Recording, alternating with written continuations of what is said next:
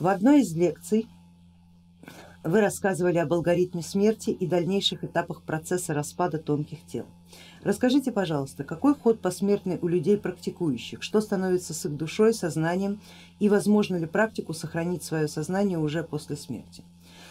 Э, в общем-то, ну, очень многие практики уходят в колдовство и в магию именно за этой целью, сохранить свой, свою память, как вот вынесенная флешка скопировать ее как бы на отдельном носителе да, и э, при необходимости подгрузить ее снова.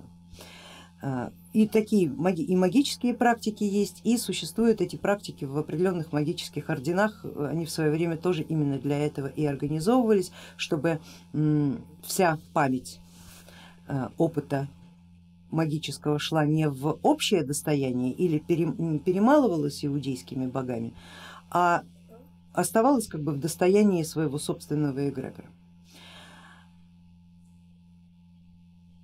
Тот, кто работает на определенной традиции, знает, каким образом он будет уходить по этой традиции. Потому что там есть определенные алгоритмы. Обычно хорошо законченная сформированная традиция описывает, как зародился мир и как он закончится.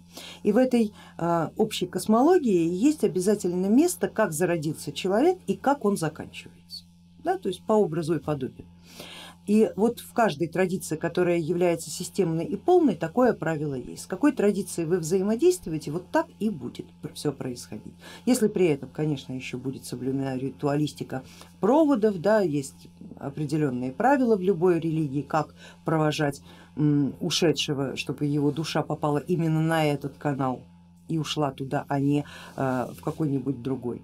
Маг и практик, который практикует колдовское ремесло, всегда работает с какой-то определенной силой или с какими-то определенными силами, пантеонами или пантеоном. И поэтому он знает, по какому пути он будет уходить. На этом пути тоже есть определенные правила сохранения и зачистки памяти. И эти правила, как правило, оговариваются и понимаются сразу, то есть что, что будет сохранено. Языческие практики вообще нигде не описывают, что память будет стираться, что память будет обнуляться. Обычно про обнуление памяти говорят именно те религии, которые говорят, что жизнь одна. Это они врут. Это они говорят, что памяти не будет, когда вы в следующий раз возвратитесь, и вы как бы начнете с самого нуля. Языческие системы память не удаляют, возможно они их корректируют, возможно человек сам корректирует собственную память для того, чтобы ну, правильно реализовать свой алгоритм. Э, глупо возвращаться э, в новом, в новом теле, в новую жизнь, если у тебя есть, например, какая-то старая обида. Хотя есть силы, которые именно память об этой старой обиде и оставят. Есть такие системы, которые можно оценить как систему мщения. А, тогда вы придете именно, именно с этим техническим заданием отомстить и забыть.